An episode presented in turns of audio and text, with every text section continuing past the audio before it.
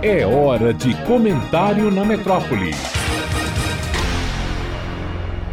Olá, ouvinte Metrópole. No Brasil, a religiosidade é marcada por um moralismo vindo de um catolicismo definido grandemente ainda pelo Concílio de Trento, quando as missões adentravam o interior do Novo Mundo com doutrinas ainda muito rígidas e carregadas de preconceitos que inevitavelmente impregnaram nossas gentes e que remanescem, a despeito do Concílio Vaticano II, que amenizou tantas coisas.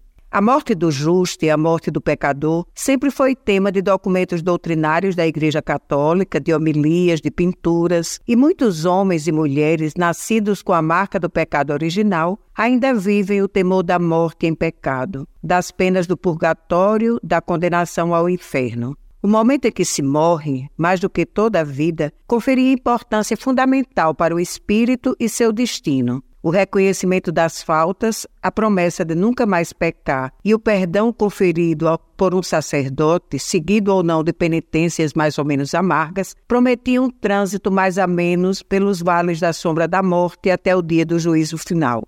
Em terras afastadas, onde a presença de um padre ainda hoje é rara, não foram nem são poucos os que morrem sem o perdão confessional. Mas conheci um santo que a morte não temia, amigo de Deus e seu servidor, Pedro Santinho se via em tal comunhão com a Trindade Santa que com ela entendia-se diariamente, conhecedor que a hora da sua morte não lhe pertencia. Contrito, rezava palavras que lhe foram inspiradas ao coração.